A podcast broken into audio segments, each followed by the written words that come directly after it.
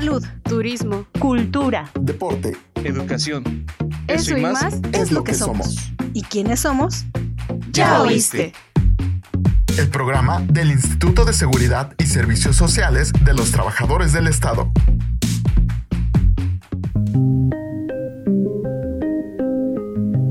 Hey, ¿cómo están? De nueva cuenta con ustedes Claudia Mejía y en esta ocasión me acompaña Antonio Tapia. Hola Claudia, ¿cómo estás? Mucho gusto de estar aquí nuevamente contigo. Gracias. Pues estoy entusiasmada porque hoy vamos a hablar de un tema que, que cuando escuchas decir el término dices, híjole, como que no me meto ahí porque me da miedo, me da incertidumbre tocar ese tema. Sí, porque realmente no sabemos con exactitud cómo dirigirnos a este tipo de situaciones y para no contradecirnos o para no cometer ese tipo de errores, tenemos a un invitado muy especial. Bueno, antes que nada, estamos hablando de la discapacidad.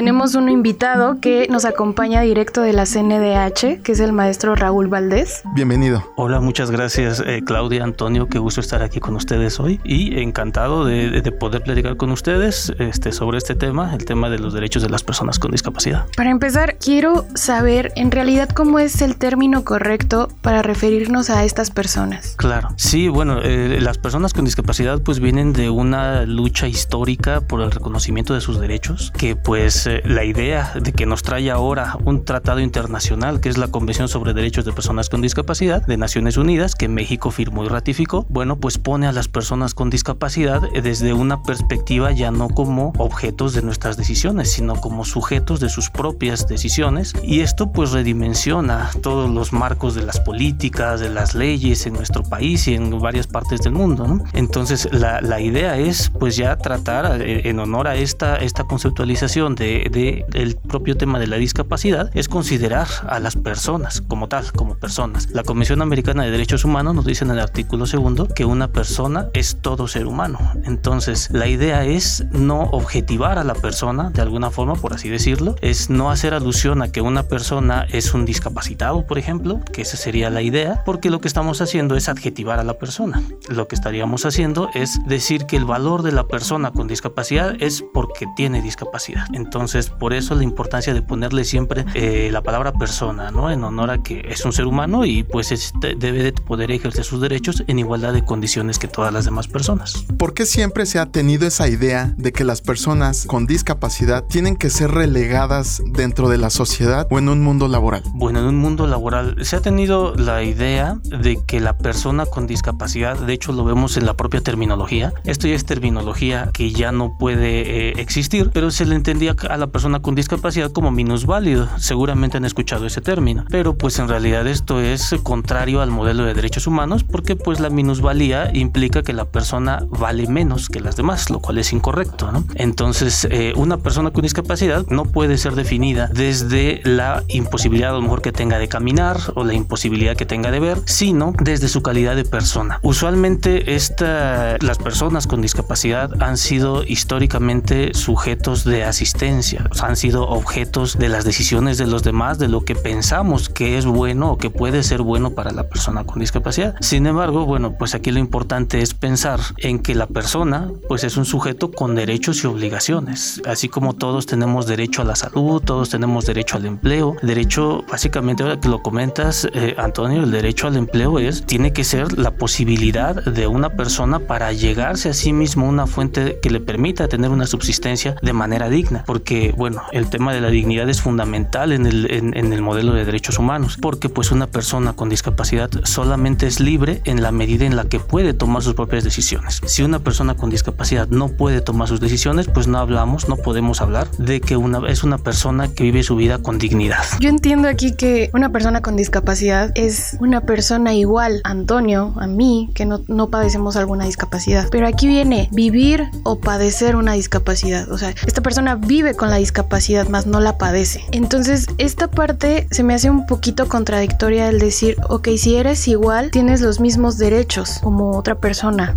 sin discapacidad. Pero cuando esta persona con discapacidad, hablemos, no sé, de una persona ciega, no tiene la misma capacidad para poder laborar, entonces ahí, ¿cuál es el límite de sus derechos? Pues qué bueno que tocas ese tema, este, Claudia, porque esa es la gran confusión, me parece, que existe en cómo entendemos el tema de la, de la discapacidad, sobre todo porque una persona con discapacidad sí, evidentemente requiere de algunas medidas específicas, requiere de algunos apoyos adicionales. Por ejemplo, podemos hablar de una persona ciega que quiere estudiar, pues evidentemente tiene el derecho a la educación y debe estar garantizado igual que todas las demás personas, pero para poder estudiar de manera plena en igualdad de condiciones, lo que necesita a lo mejor es un libro en sistema braille, por ejemplo, que sería un, un, ajuste, una medida para poder nivelar las condiciones respecto a las personas sin discapacidad, o podría ser también a lo mejor un lector de pantalla en la computadora. En una computadora con lector de pantalla, pues la persona con discapacidad visual o la persona ciega escucha lo que el texto que le está leyendo eh, eh, el, el dispositivo. Y esto elimina las barreras. Esto es fundamental en el tema de los derechos de las personas con discapacidad, porque lo que nos dice la convención es que tenemos que identificar a la discapacidad como un resultado. Es decir, la discapacidad ya no está o ya no debe de estar en la persona que tiene alguna deficiencia para caminar o para escuchar o para ver, etcétera, sino que la discapacidad se da en el momento en que una persona con una deficiencia interactúa con barreras del entorno. Entonces, la idea es que nosotros como sociedad y sobre todo el Estado, que tenemos obligaciones, los,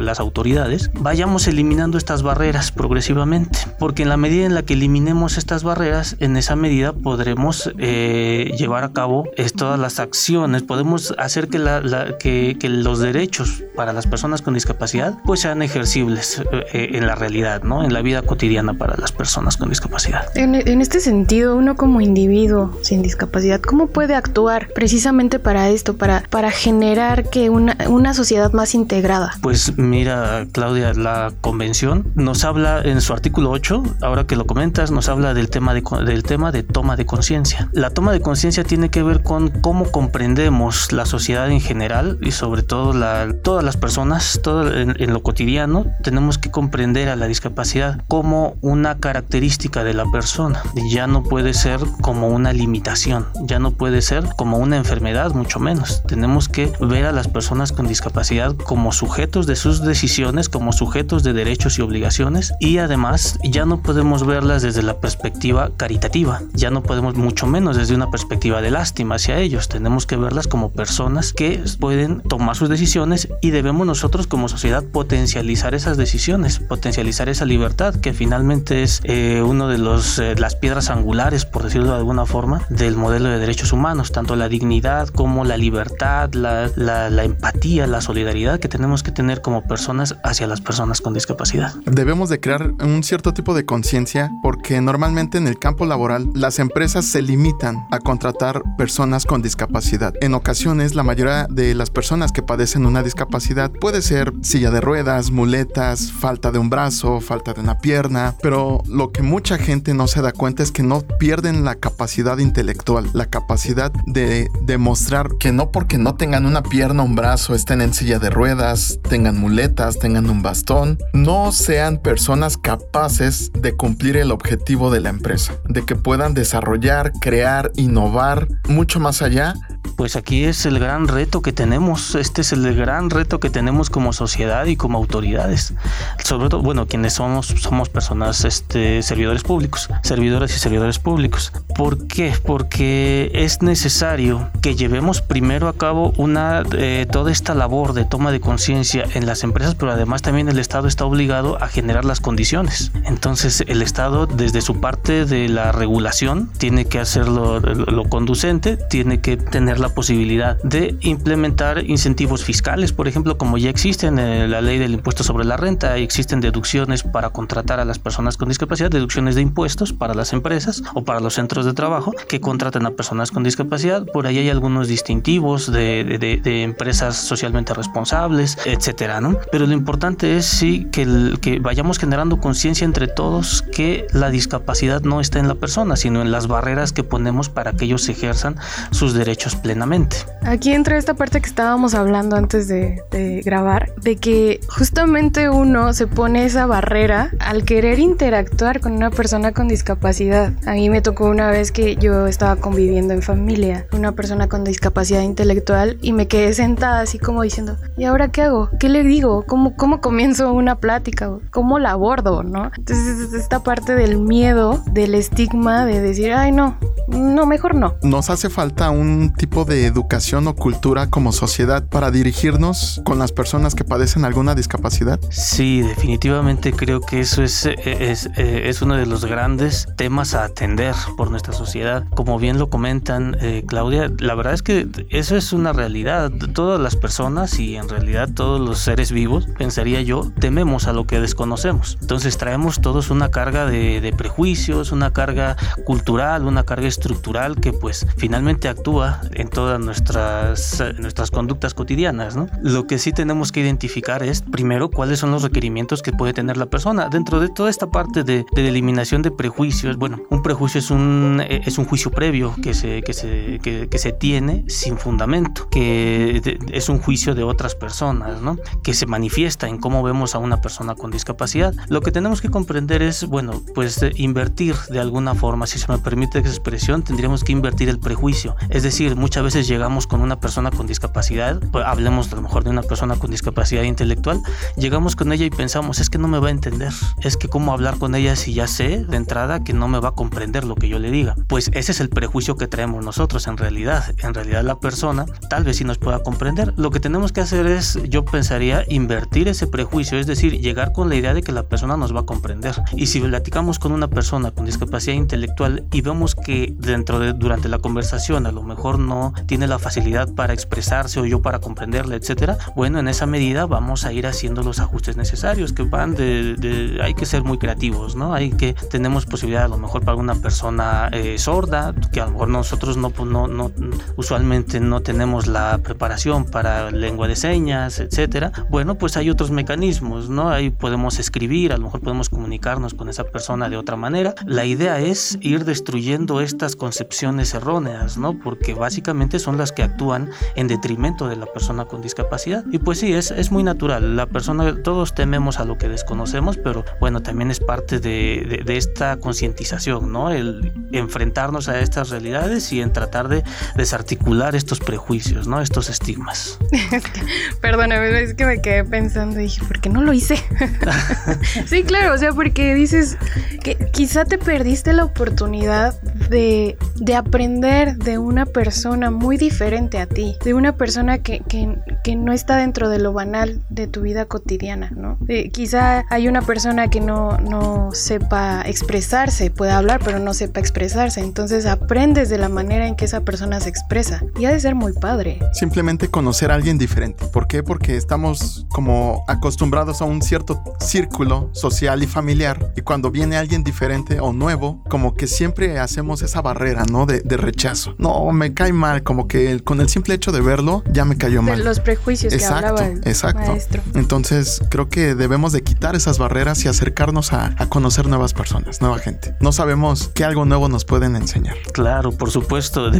Aquí el, el, el, tema también es pues que toda la diversidad nos enriquece, ¿no? A final de cuentas, a veces estamos muy eh, dentro de lo que uno entiende que es la vida para cada uno de nosotros, ¿no? A veces el círculo social, estamos a veces un poco cerrados a, a lo que conocemos, pues yo creo que, por ejemplo, las redes sociales han potencializado todo eso, ¿no? Ahora ya podemos conocer a través de los medios de comunicación, de las tecnologías de la información y comunicación, pues otros mundos, otras personas, otras formas de pensar, otras culturas, y creo que todo eso nos enriquece como personas. El, el, el aprender también es modificar un poco esta mecánica en la que comprendemos las cosas, porque la diversidad en realidad abona para que nosotros podamos crecer como sociedad. Sí, el dejar de poner etiquetas a cada persona. Exacto.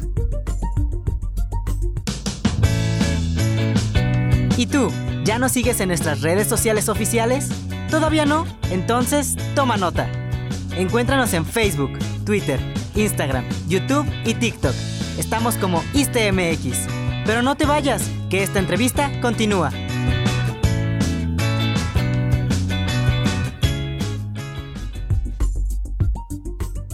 Dentro de un campo laboral, ¿cómo se puede buscar la manera de eliminar esas barreras? Esas barreras, Antonio, me parece que están muy arraigadas en, nuestra sociedad. Lo vemos normalmente para las personas con discapacidad que de repente se acercan a la Comisión Nacional, eh, a veces nos llegan con algunos casos muy particulares. Usualmente las quejas que más recibimos, lo que más recibimos de los peticionarios es que los tienen encasillados, por decirlo de alguna forma, los tienen encasillados. A veces se piensa que una persona por ser usuaria de silla de ruedas tiene que estar en un call center, por ejemplo.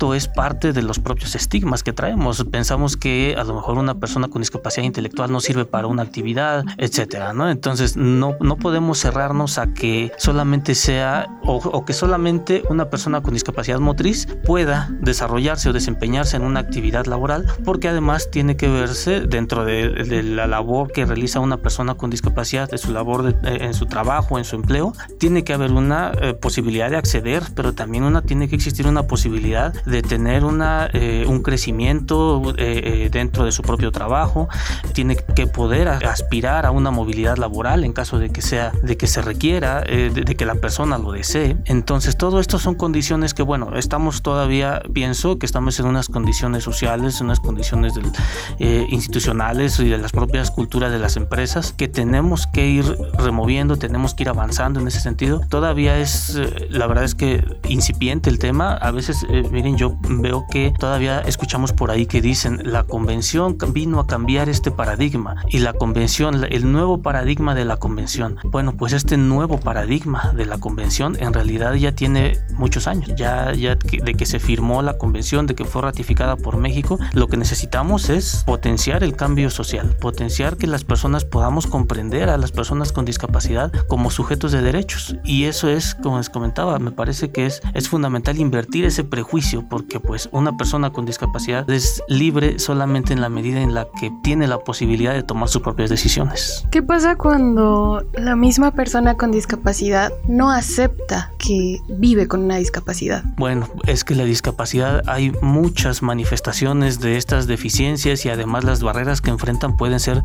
son contextuales y dependen de un montón de factores, de muchos factores. El tema de la aceptación, la verdad es que todos, cuando por ejemplo es una discapacidad que o alguna deficiencia que fue adquirida por algún accidente, por alguna situación médica, etcétera, este, cuando, una, cuando es una discapacidad o cuando es una deficiencia adquirida, pues es lógico que todas las personas vivimos una situación de duelo, una situación de que, que de este transcurso de que tenemos que pasar por este proceso de aceptación y no nada más cuando una persona vive o, adquiere una deficiencia, sino también se da cuando, por ejemplo, nace algún pequeño, algún bebé con alguna deficiencia genética, por ejemplo.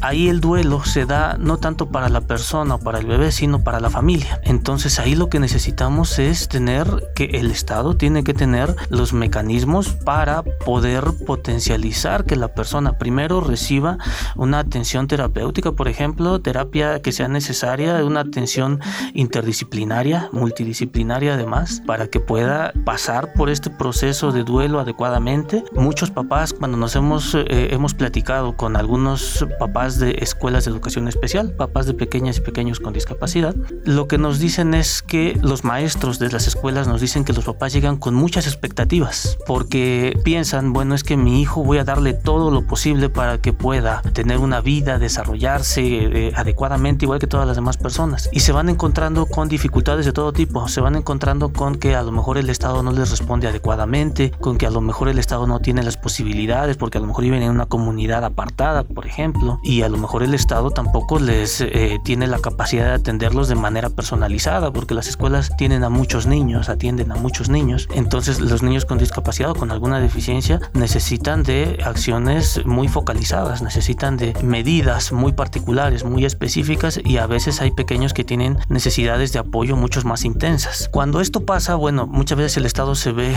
imposibilitado en algunos casos y esto pues repercute directamente en la familia. La familia lo que a lo que se enfrenta muchas veces es a, eh, el tratar de con sus medios darle todo lo posible al, al pequeño. Pero evidentemente estos medios no son ilimitados. Las familias tienen recursos que son limitados muchas veces. Entonces lo que hace es que esto afecta, eh, actúa en detrimento de la energía, de los recursos, de las personas, de los papás sobre todo, y de la red de apoyo que finalmente es de quien depende muchas veces más, más que del propio Estado en muchas ocasiones. Entonces cuando esto pasa, bueno, pues las personas se ven, las familias, las personas con discapacidad, se ven inmersas en una condición que sí tienen que vivir un duelo, sí tienen que llevar a cabo un proceso de aceptación y esto las pone en desventaja, por ejemplo, ¿no? Con otra, en, comparación con otras familias o con otras personas con discapacidad. ¿Por qué? Porque no es la misma posibilidad que tienen una persona con discapacidad de, y sus familia, además, y sumada, su familia, no es la misma posibilidad que tienen económica, porque a lo mejor requiere de apoyos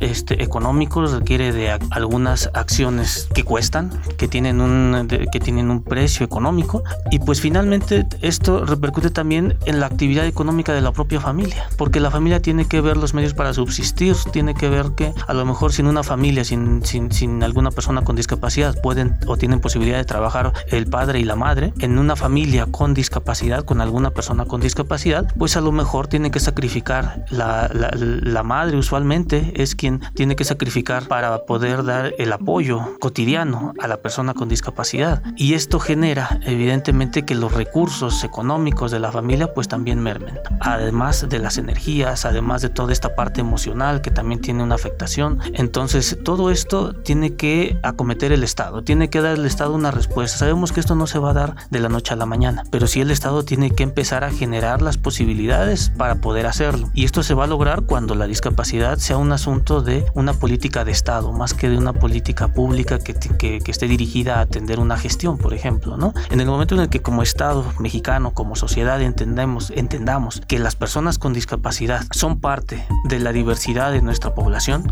eh, y que requieren acciones diferenciadas por ser grupos en condición de vulnerabilidad, en la medida que comprendamos eso, en esa medida tenemos que ir haciéndonos conscientes todos, sociedad y autoridades en su conjunto, para poder potencializar las capacidades de las personas sin que esto represente un detrimento para las personas con discapacidad, para las familias y si lo elevamos a lo macro, pues también incide, incide finalmente en el desarrollo de nuestra sociedad como país. ¿no? Y no crear algo sencillo en complejo. Claro, por supuesto, por supuesto. La verdad es que la gran parte de la eliminación de los prejuicios y de los estigmas forma parte de las barreras que tienen que derribar las personas con discapacidad. Y digo porque tienen que derribar ellos porque usualmente les toca a ellos, pero es obligación de todos irlas derribando. Entonces, a veces pensamos, estas barreras pueden ser actitudinales, pueden ser de, de, de, información, pueden ser barreras de comunicación. Les platicaba el caso de, de, platicábamos hace un rato, el caso de una persona con discapacidad auditiva que está en una ciudad que no conoce y está en una eh, y, está extraviada, ¿no? Pues nosotros preguntaríamos a cualquier persona para poder orientarnos. Para una persona con discapacidad auditiva, para una persona sorda, pues no es tan sencillo. Y pensamos que es problema de la persona muchas veces, ¿no? Como sociedades es lo que entendemos, que es problema de la persona porque no se logra expresar, cuando en realidad es un problema social, porque si todos conociéramos a lo mejor un vocabulario básico de lengua de señas, por ejemplo, podríamos cualquier persona apoyar a orientar a la persona, ¿no? Entonces, ese es el tema de la discapacidad, hay que trasladarlo al exterior. Las obligaciones son de todos, ¿no? La conciencia tiene que ser de todas las personas que, que, integramos esta sociedad y ya no recargar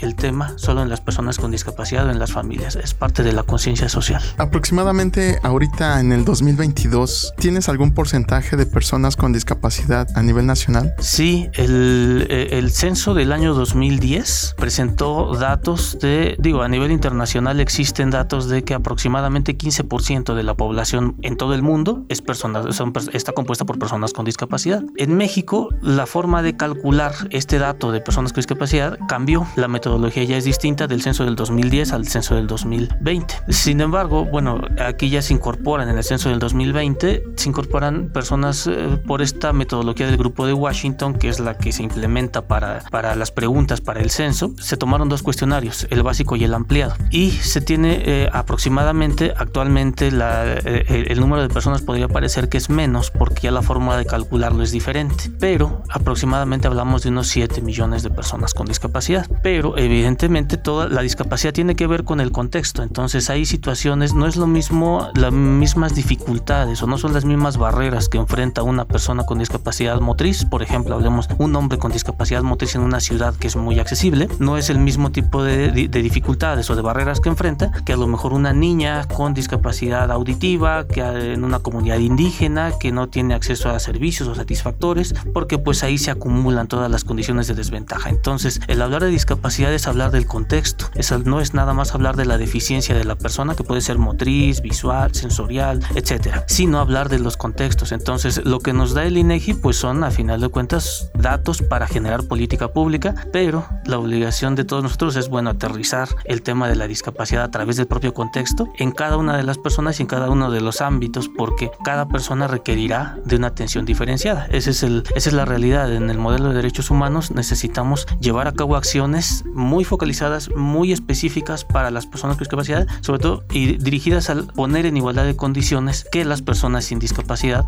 en el ejercicio de sus derechos. Aquí también entra algo curioso, porque normalmente cuando nosotros vemos a una persona con discapacidad tenemos la creencia de que siempre necesitan ayuda y normalmente a veces cuando vamos a apoyarlos, en lugar de ayudar, perjudicamos. ¿Cuál es la manera correcta de acercarse a una persona si es que necesita una ayuda? Claro, por supuesto. Qué bueno que tocas ese tema, Antonio, porque es parte de lo que tocamos en las capacitaciones que nos ha tocado dar. Cuando usualmente pensamos que la persona con discapacidad pues requiere de esta ayuda, como bien lo comentas, y a veces pensamos que la manera más fácil de hacerlo es simplemente hacerlo. Pero el modelo de derechos humanos lo que nos dice, bueno, platicábamos al principio, es considerar a la persona como persona. La forma correcta de, de acercarnos a una persona sería el primero identificar, ver cuál puede ser la necesidad que tiene la persona de apoyo, la necesidad de apoyo, pero una vez que si decidimos acercarnos a la persona y brindarle ese apoyo de manera unilateral, digámoslo así, lo que tenemos que hacer es preguntarle a la persona, primero saludarla, tratarla como, como nos dirigiríamos a cualquier otra persona y preguntarle, ¿desea que le apoye? Esas son las palabras eh, fundamentales, por decirlo de alguna forma. ¿Por qué? Porque estamos considerando a la persona. El modelo de derechos humanos, hablando del tema de discapacidad, se trata de poner a la persona con discapacidad en el centro de sus decisiones. Para eso tenemos que considerarla, tenemos que tomarla en cuenta siempre.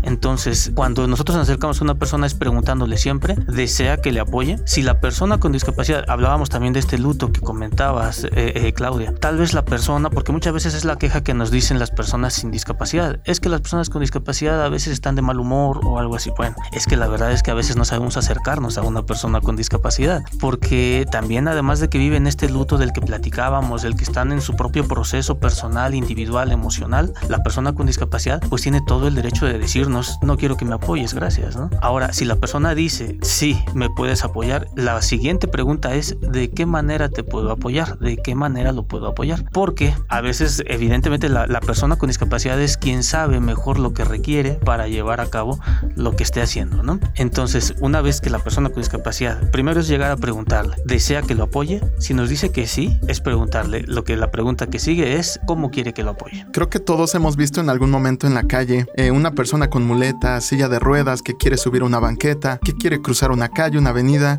y no falta el buen ciudadano que de la nada llega y agarra la silla de ruedas y la empuja. Y órale. ¿no? Y vámonos. Y la persona que está en la silla de ruedas, pues hasta voltea como de, ¿qué onda? Espérate, ¿no? Por supuesto. Y ese, ese es un punto muy clave porque quizás la persona dice, yo puedo moverme por mi propia cuenta, quizás a un ritmo más lento, pero yo, yo puedo moverme. Y es como decíamos hace rato, quizás no es un buen día para él, está de mal humor, como todos, no tan solo ellos, todos padecemos malos días, pero no necesariamente todos los días esa persona va a necesitar el apoyo de alguien. Entonces hay que tomar mucha conciencia, ya lo dejó muy claro, es, ¿te puedo ayudar? Y si la persona dice sí, la segunda pregunta es, ¿cómo te puedo ayudar? Grábenselo, por favor. Sí, hacer conciencia de la manera de abordar a las personas. Exactamente. Porque yo recuerdo, bueno, les voy a contar. Yo recuerdo aquí, justo en el trabajo, teníamos una compañera que era una persona con discapacidad, que le comentábamos, oye, ¿por qué no te estacionas en el lugar para discapacitados? Porque así se les dice el, el lugar para discapacitados. No, porque no soy discapacitada. Entonces, ahorita que estamos comentando esto, es la manera de cómo abordas el tema con la persona. O sea, quizá hubiera sido de alguna otra forma que no se sintiera ella agredida Claro. o esta persona agredida. Sí, porque también cuando vemos una persona con discapacidad y, queremos apoyar o, facilitarles el día de alguna manera, ellos se sienten, como lo dices tú, Clau, se sienten agredidos porque dicen, ok, yo estoy viendo ahí el espacio para personas con discapacidad que tienen un auto, pero no hay problema, yo no lo necesito. Yo me puedo estacionar cinco cajones más para allá y me bajo mi silla de ruedas o me bajo mis muletas y no pasa nada. Quizás otra persona con mayor necesidad pueda utilizar ese cajón. Eh, yo por mientras me aguanto, ¿no? Pues este, esta parte del proceso que nos comentaba, de, cómo manejan la situación ellos. Claro, y, también es parte de la autonomía de la propia persona. Si la persona con discapacidad desea por sus medios eh, y tiene las posibilidades y de llevar a cabo alguna actividad, pues está en toda su libertad de hacerlo. De hecho, la libertad es lo que justamente se tiene que buscar para las personas con discapacidad. Una persona con discapacidad solamente es persona con discapacidad si tiene una limitación, una deficiencia de algún tipo que se combina con barreras del entorno. Porque si hablamos entonces de que no hay barreras en el entorno, pues la persona puede vivir su vida sin ninguna limitación, ¿no? Sin, eh, sin ningún problema. Creo que también todos lo hemos visto en algún momento cuando estamos en la calle. Una persona ciega que tiene su bastón de, de apoyo se mueven como cualquiera de nosotros en la calle. Una persona con discapacidad que ya tiene esa habilidad para moverse de esa manera en la calle, ¿cómo buscar la manera de que no obstruyamos su camino? Porque ellos ya conocen sus cruces, sus avenidas, las banquetas, etcétera. Sabemos que ahorita hay mucho puesto ambulante que también estorba o cualquier cosa, pero ¿cómo ayudar a una persona no solicitándole la ayuda, sino cómo buscar la manera de aliviarle el camino o el paso a una persona ciega? Claro, bueno, para una persona con discapacidad visual o una persona ciega, lo que debemos hacer es, eh, bueno, las mayores dificultades que pueden eh, presentarse para una persona ciega en la calle, justo es eso, es la posibilidad de moverse independientemente. Yo lo pondría en términos de también incluso inseguridad. La infraestructura de la ciudad no está hecha, no está diseñada para personas con discapacidad en, la mayoría de las zonas y en la mayoría de los entornos. En los entornos privados y en los públicos y además también en, la calle, vamos, ¿no? ¿Qué debemos hacer? Bueno, si vamos a apoyar a una persona con discapacidad visual, fundamentalmente no tocar los bastones, los apoyos, las muletas en caso de que las ocupen, el bastón blanco, por ejemplo. Eso es parte de sus dispositivos de apoyo. Entonces, es parte de la persona a final de cuentas y es de eso se apoyan, ¿no? Si nosotros vamos a dirigir a una persona con discapacidad visual, debemos ofrecerle el brazo o ofrecerle el hombro para que él pueda tomarlo y, y nosotros lo guiemos, ¿no? Y yo les comento normalmente que pues hay que pensar en la persona con discapacidad visual como una extensión del cuerpo de uno mismo cuando uno la va dirigiendo, porque muchas veces pensamos, bueno, pues yo ya libré el puesto ambulante, yo ya libré el poste y este, pero atrás de mí viene la persona con discapacidad, entonces si tengo que librar algún obstáculo, tengo que hacerlo de manera un poquito más exagerada para que la persona con discapacidad que viene conmigo también lo logre librar, ¿no? Y sobre todo, incluso me ha tocado también en algún momento tomar eh, algún transporte público con compañeros, con amigos con discapacidad visual. Y lo que nos dicen los choferes a veces es eh, ven a la persona con discapacidad visual y nos dicen siéntese aquí y nos señala con el dedo, ¿no? Y, eh, ese tipo de cosas es que estamos acostumbrados. Claro, por supuesto es entendible, pero sí son también me muestra, nos muestra un poco qué arraigado está la, la, forma de, o la, eh, la, mala comprensión de cómo tratar a una persona con discapacidad. Para una persona con discapacidad visual tenemos que usar en el trato cotidiano palabras como frente a ti, abajo de ti, a tu lado izquierdo, etcétera, algo que sea descriptivo, ¿no? Porque si le señalamos como estamos acostumbrados, pues simplemente lo vamos a confundir y pues no es un trato digno para la persona, ¿no? Se trata de conseguir siempre la, la libertad y la autonomía, ¿no? De esas personas en la mayor medida posible. ¿Hasta dónde se sabe o cuál es la limitante para saber que es una persona con discapacidad? Porque, por ejemplo, yo puedo decir tengo deficiencia o discapacidad visual porque uso lentes, ¿no? porque me los quito y no veo. Pero obviamente, pues mi herramienta que lo compensa son los lentes. Pero ¿hasta dónde decir que esa persona es una discapacitada visual? Tiene... Claro, que tiene discapacidad visual, por ejemplo.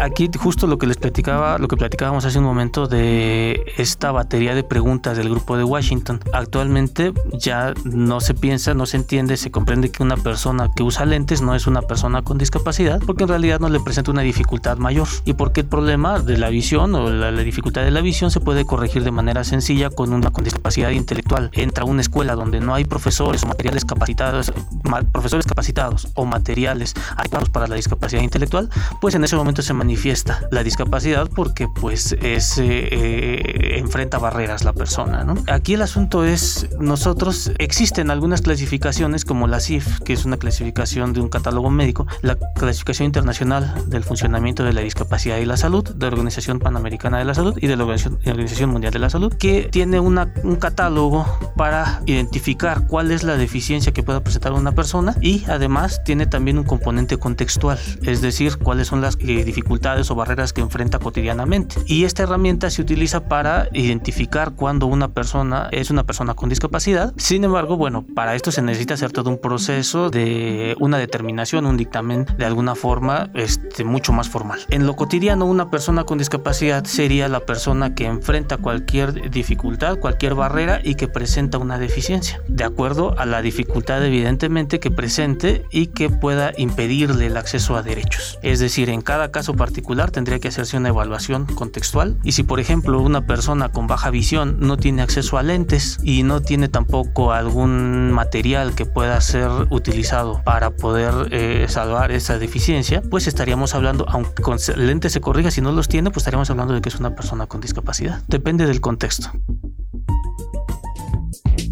Puedes escuchar este y todos nuestros episodios de forma gratuita en Spotify, Anchor, Google Podcast, Apple Music y ahora también en iHeartRadio. Encuéntranos como este podcast. Escúchanos donde quieras y cuando quieras voy a contar una anécdota muy personal, si me lo permiten. Hace aproximadamente unos 15 años, yo trabajé con una persona que era eh, ciega. Yo era su asistente. Aquí lo que yo, por contar esta anécdota, lo que yo quiero que ustedes que nos están escuchando, tomen un poco de conciencia y hagan esta pequeña experiencia personal en casa. Al yo trabajar con esta persona, pues me anticiparon que era una persona ciega. Y yo dije, ok, sí, trabajo con él, nada más díganme qué es lo que yo tengo que hacer. Yo era prácticamente sus ojos. El señor tenía una empresa, yo era sus ojos porque íbamos con sus clientes, él recibía clientes, llevarlo en su vehículo a tal lugar, traerlo, etc. Aprendí mucho. Todos estos puntos que ahorita estamos tocando los recuerdo muy bien porque él siempre me decía, Toño, cuando salgamos a la calle, yo te voy a tomar del hombro y tú eres mis ojos. Vamos a subir una banqueta, cuidado con la cabeza porque hay una carpa de una tienda de abarrotes, nos detenemos porque vamos a cruzar un semáforo, vamos a dar vuelta a la derecha, vuelta a la izquierda, cuidado con la cubeta que está de su lado derecho, etc. Hubo un momento en el que yo no sabía cómo era ser una persona ciega y él me lo dijo, Toño, te voy a pedir por favor que al rato que llegues a tu casa o mañana temprano cuando te levantes hagas esto. Cuando te despiertes, no abras los ojos, no prendas ninguna luz ni nada. Cierra los ojos, levántate, ponte tus chanclas, agarra tu toalla y vete a bañar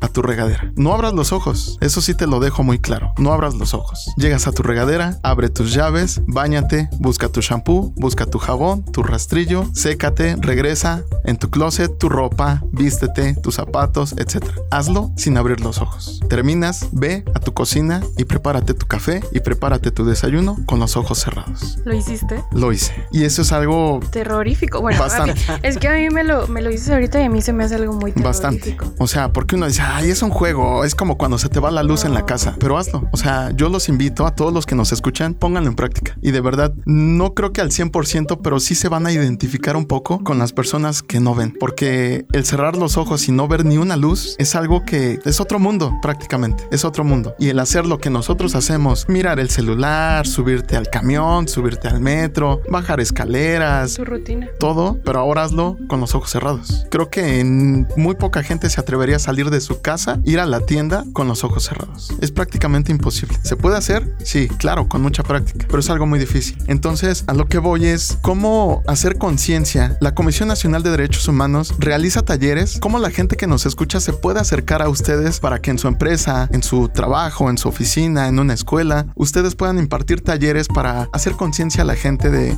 que no las personas con discapacidad no son personas diferentes, son personas iguales como nosotros. Claro, por supuesto. Sí, es parte del, trabajo que hacemos en la Comisión Nacional. Nada más comentarles que nosotros nos dedicamos a la defensa y protección de los, de los derechos de las personas, eh, sobre todo en el ámbito de las autoridades. Nosotros hacemos solicitudes de información, hacemos investigaciones para las personas con discapacidad sobre sus derechos y se pueden acercar con toda confianza y por favor háganlo es parte de nuestro trabajo a la Comisión Nacional si alguna persona con discapacidad ha sentido que ha sido vulnerado en alguno de sus derechos por alguna autoridad y si fuera por un ámbito privado, por alguna, eh, por alguna empresa, por algún particular, también lo canalizamos, también le damos el acompañamiento si es necesario y la atención especializada finalmente por ser persona con discapacidad, buscando tener esta, estas medidas de nivelación, ¿no? buscando hacer estas acciones eh, afirmativas, estas medidas diferenciadas para que la persona pueda ejercer sus derechos en igualdad de condiciones. Muchas veces nos toca conciliar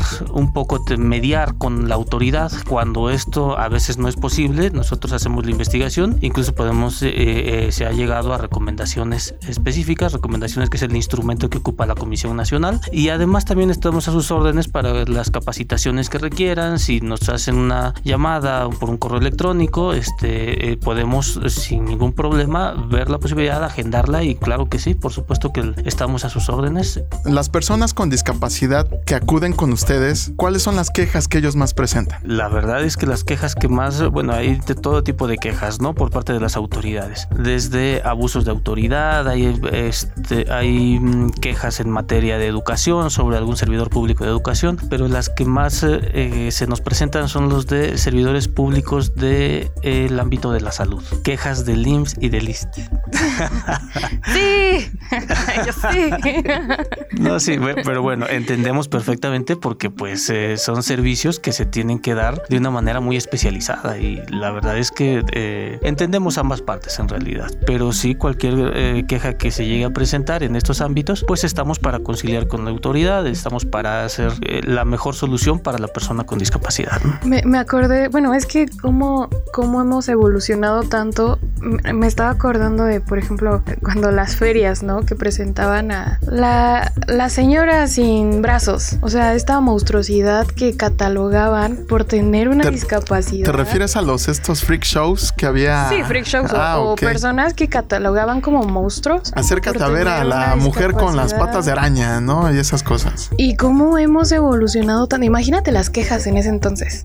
Sí, si es que hubiera un, una, comisión, de derechos humanos, ¿no? Sí, claro, no, es, era tremendo. Eh, eh, usualmente platicamos en, eh, en, los talleres, en las capacitaciones sobre este hospital de la Castañeda, por ejemplo, que tenía internadas a personas con discapacidad y que los sometían a tratamientos que eran, pues, ahora ya catalogados como crueles, inhumanos o degradantes. Mi tía trabajaba ahí y a un señor le decían la araña porque andaba en una patineta, pero pues tenía una discapacidad. Es parte de los estigmas, por supuesto. Sí, sí, sí, todo eso es lo que justo tenemos que romper, porque sí, es, es, tremendamente peyorativo y ofensivo para las personas con discapacidad y pues sí, es justamente eso lo que ya no debemos de permitir, ¿verdad? Digo, ahorita nos da risa porque pues... No, y, digo, hay, ocasiones en las que eh, las personas que, las personas con discapacidad, se ha visto mucho en redes sociales que la parte, si podríamos llamarlo viral o cómico de alguna manera, porque hay gente que padece una discapacidad y se burla de él mismo, o sea, una mano, un pie, etcétera, y de esas mismas discapacidades hace bromas, pero es algo, es un tema un poquito delicado porque hay gente que se ofende, hay gente que le da risa y hay gente, esa misma gente se burla de él mismo. No sé si podría llamarlo burla o no, pero es algo curioso.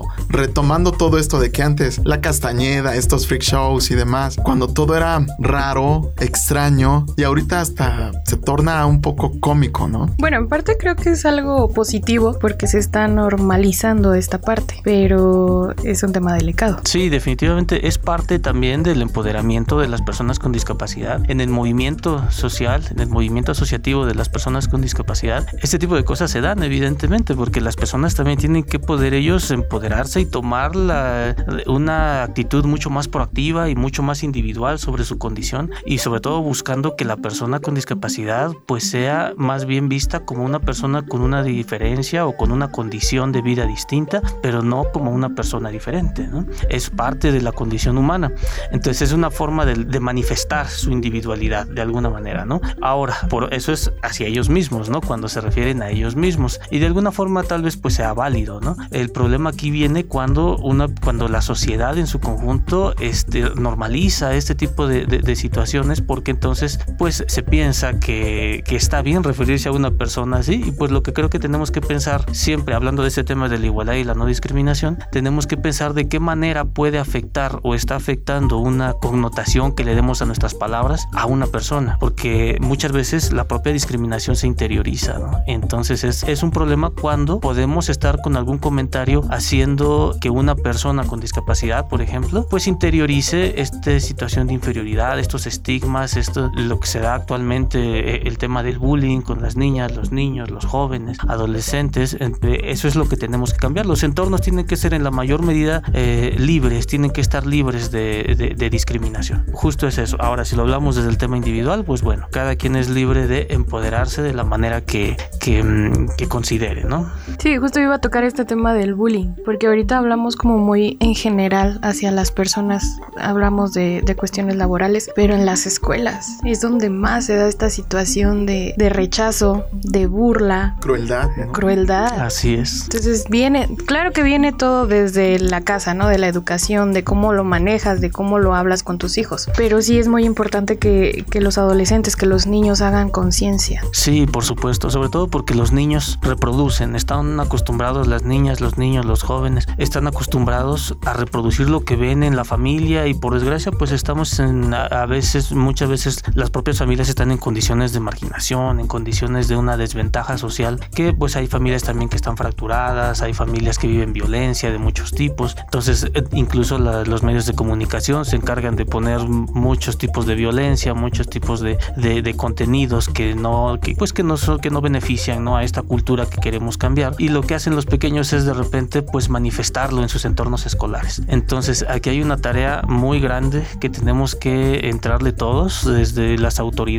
planteando estas, eh, estas políticas, estas acciones para ir eliminando en la mayor medida posible estos entornos que generen discriminación, trabajar mucho con los papás, trabajar mucho con las familias y también a la par pues ir viendo la manera de regular ese tipo de contenidos, por ejemplo, de abonar a la, a la consolidación de un tejido social mucho más cohesionado, estrategias para eliminar sistemáticamente la discriminación, etcétera. Esto, todo, las políticas públicas pues tienen que ser, tienen que estar interconectadas, tienen que estar concatenadas, porque de hacerse aisladas, pues es, usualmente les comento, ¿no? A veces sentimos que hacemos mucho, pero a lo mejor estamos dando golpes al aire. Nuestro trabajo tiene que ser mucho más focalizado y mucho más estratégico. Ya tocamos el punto de la discapacidad visual, discapacidad intelectual, discapacidad motriz. ¿Hay alguna otra discapacidad que no se hable mucho? Sí, por supuesto. La que nos faltaría aquí, me parece, salvo otra que por ahí no haya escuchado, es la discapacidad psicosocial. Actualmente, y porque así nos lo exige la vida, es rápida, la vida es eh, ya porque todo se ha potencializado. Ah, la velocidad en la que vivimos nuestras vidas ya es muy diferente a la que teníamos hace dos décadas, hace tres décadas. Ahora ya todo es rápido y estos procesos sociales, estos procesos de globalización de los medios de comunicación, las tecnologías, todo eso han potencializado muchas cosas buenas, sí, pero también nos han puesto en riesgo, por ejemplo, de, eh, pareciera que las redes sociales, por ejemplo, acercan a las personas y hay estudios por ahí antropológicos que nos demuestran que en realidad las redes sociales en muchos casos aíslan a las propias personas porque ya no estamos acostumbrados a convivir de manera directa con las demás. Entonces esto hace que las familias pues le movemos en todos lados, ¿no? Las personas a veces están todos sentados en la cena, pero cada quien con su celular. Entonces esto genera ahí procesos que hacen que uno se meta emocionalmente, mentalmente en, en uno mismo. Y esto genera también además de la propia competencia, de los entornos laborales, la competencia educativa, etcétera, lo que genera usualmente es que las personas nos veamos eh, expuestas a situaciones de mucho más estrés que antes no se daban tan frecuentemente. Y esto genera trastornos de angustia, de depresión, eh, eventos estrés postraumático, por ejemplo, ¿no? Este tipo de, de, neurosis, la, incluso psicosis, como son la depresión, la psicosis como la esquizofrenia, la paranoia, etcétera, que son condiciones eh, patológicas, pero que tienen una repercusión directa en, en la vida de las personas porque se entiende desde este modelo de derechos humanos que son personas con una deficiencia, con una limitación, con una dificultad, pero además que enfrentan barreras como son los estigmas de los que platicábamos en todos los entornos, porque de entrada con la propia em, terminología, a veces nos referimos a las personas con discapacidad eh, mental o discapacidad psicosocial como personas locas, como personas trastornadas, etcétera, lo cual es tremendamente peyorativo y es ofensivo para las personas con discapacidad psicosocial. Y lo que tenemos que comprender es que con un tratamiento adecuado, con una, digo, el modelo de derechos humanos también lo que nos dice es ir medicando lo menos posible. La comunidad, la, la, cohesión social es la que nos puede dar las opciones mucho más a la mano para poder tener a una persona integrada y no nada más integrada, sino incluida en las familias y en la sociedad, eh, así presente algún trastorno, etcétera. La mayoría de los, de, de, la, de los trastornos eh, de neurosis, de psicosis, son perfectamente tratables. Lo que tenemos nosotros como sociedad, básicamente, y es otra vez, volvemos al prejuicio, ¿no? Tenemos ese prejuicio para tratar hacia las personas con discapacidad psicosocial. Dentro de estas condiciones de discapacidad psicosocial también entra la depresión. La depresión es uno de los males de nuestra era, es uno de los males que es uno de los grandes problemas que tenemos en casi todos los países y lo que tenemos que hacer es tratar de sí identificar, de, ver cuáles son las necesidades porque son enfermedades y son además patologías porque lo son, pero también son parte de la discapacidad mental que eh, son condiciones que son difíciles de detectar. Entonces cuando de repente vemos por ahí algunas eh, señales, ¿no? Algunas de algunas muestras, algunas manifestaciones en nuestros hijos, en nuestros familiares, en nuestros compañeros de trabajo incluso, de que pueden estar sometidos a un estrés muy fuerte o que pueden estar sometidos a una, tal vez viven una depresión y no se nota y a lo mejor pensamos que pues a lo mejor es una persona que tiene mal genio, por ejemplo, ¿no? Y a lo mejor lo que no entendemos o no alcanzamos a entender todavía como sociedad es que la persona lo que requiere es ayuda, lo que requiere es apoyo. Entonces tenemos que facilitar esta en la mayor medida posible, claro, y a través de la solidaridad, de la empatía, de, de sus requerimientos específicos. Y en esa medida, bueno, pues si avanzamos, avanzan ellos, avanzamos todos juntos, ¿no? No hubiera creído que sería una discapacidad. O sea, Sí, de, de trastornos, de enfermedades, se deriva esta discapacidad. Es increíble. Como la deficiencia de salud mental, de la deficiencia de comunicación directa con, con la sociedad, conlleve esto. Sí, porque normalmente los seres humanos eh, estamos acostumbrados a una sociedad, a convivir normalmente con otros seres humanos. Así Y es. este aislamiento, tanto de redes sociales como de depresión, ansiedad, no sabíamos realmente No. que creara una discapacidad. Claro. No sé si se puede decir nueva, pero que crear una discapacidad por ser un antisocial, una persona depresiva, Aislada. aislada, es algo grave, porque como seres humanos estamos acostumbrados naturalmente a convivir con otros seres humanos. Claro, por supuesto. Sí, ahí es donde tenemos que tener mucha capacidad para identificarlo, para, eh, más que capacidad, mucha sensibilidad para identificar cuáles son las necesidades de una persona, ¿no? Y porque sobre, eh, con base en eso es como definiremos las, las acciones que podemos llevar a cabo. Y ahí viene esta cuestión del trato también, ¿no? Es- entra igual. O sea, ¿necesitas ayuda? Por supuesto, Sí, ¿no? exactamente. Ok, sí, ¿cómo puedo ayudar? Así También es. ser sensibles en esa cuestión. Así es, y porque también este tipo de deficiencias son muy limitantes. Ustedes de- seguramente han, y las personas que nos escuchan seguramente han visto que de repente hay personas que viven a lo mejor una situación de depresión que les impide salir de sus casas, algunas eh, eh, condiciones como que van acompañadas, ¿no? El trastorno obsesivo compulsivo, el- estos temas de la, esto que le llama agorafobia, por ejemplo, el temor a los lugares, a los exteriores. Todo esto son condiciones muy limitantes porque el exterior, el contexto es el que no permite que la persona logre desarrollarse adecuadamente. Y se tiene que trabajar de manera paralela, digamos, por una parte lo individual, que una persona tenga eh, las posibilidades de acceder a recursos emocionales, llámense terapias, llámense grupos de ayuda, llámense evidentemente todo esto de manera profesional en la mayor medida posible, pero además también de que se enfrente a un entorno que no le presente obstáculos para el ejercicio de sus derechos, sobre todo el tema de la libertad, la movilidad, el tema del desarrollo personal, el desarrollo humano, etcétera, ¿no? En cuestión de capacitación, que no pertenece a algún instituto, ¿tienen cursos que brinden ustedes? Claro que sí. Tenemos por ahí dentro de nuestro propio portal de la CNDH, tenemos una herramienta del portal Educa CNDH, donde tenemos cursos y diplomados eh, en línea que pueden ustedes acceder sin ningún, sin mayor requerimiento, más que un correo electrónico, este, algún, llenar algunos datos ahí. Y todos los contenidos están en línea. Tienen estos contenidos, tienen videos, tienen texto, tienen material bibliográfico de consulta, etcétera. Y al final está expedido, eh, se expide, perdón, una constancia, sea de, de- de- del curso, y me parece que son después de cuatro constancias, vienen en paquete, hay algunos diplomados para que puedan profesionalizarse, si son servidores públicos o si son público en general, de acuerdo a la temática que les interese. Ahí tenemos eh, de temas de tortura, desapariciones forzadas, temas de discapacidad, personas mayores, personas en comunidades originarias, etcétera. Y creo que una gran ventaja es, un- es que es una herramienta que nos ayuda a hacer conciencia, todo esto que estábamos hablando, que es el trabajo de todos, Por de supuesto. todos como sociedad, seas persona con discapacidad o no tengas discapacidad, para que eduques a tus hijos, para hacer conciencia en tu trabajo, donde estés. Creo que es una gran herramienta. pues sí, estamos a sus órdenes. La verdad es que sí, son, son buenos productos. Bueno, maestro Raúl, personalmente le agradezco muchísimo que esté aquí con nosotros, que nos haya dado esta guía, que es muy importante, que nos haya abierto es, esta parte de, de, la discapacidad. Muchas gracias por estar aquí. Al contrario, muchísimas gracias, Clau, Toño, muy amables por la invitación. Ojalá que, que, que sea productiva, que haya sido productiva y estamos a sus órdenes. Muchísimas gracias por la invitación. No se olviden de tomar conciencia de todo esto que escucharon. Acérquense a la Comisión Nacional de Derechos Humanos para cualquier duda que ustedes tengan. Si tú eres una persona con cualquier discapacidad, ya tienes los números, ya tienes la dirección, acude. Cualquier queja o sugerencia que tengas a la mano, no dudes en acercarte. Ellos están para atenderte. Bueno, Claudia, este, sin duda este tema va a dar mucho de qué hablar. Ojalá que esto cree mucha conciencia en la gente que nos escucha para romper esta barrera que hay entre las personas con discapacidad. Pues por mi parte, yo mañana me voy a levantar sin abrir los ojos y voy a hacer mi rutina normal. No te pierdas nuestro siguiente programa. Nosotros somos Claudia Mejía y Antonio Tapia. Hasta la próxima.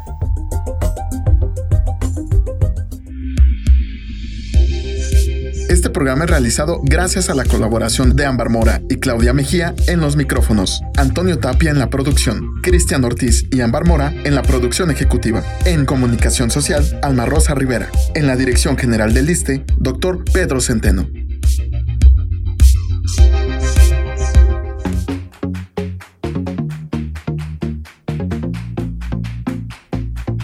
Salud, turismo, cultura, deporte, educación.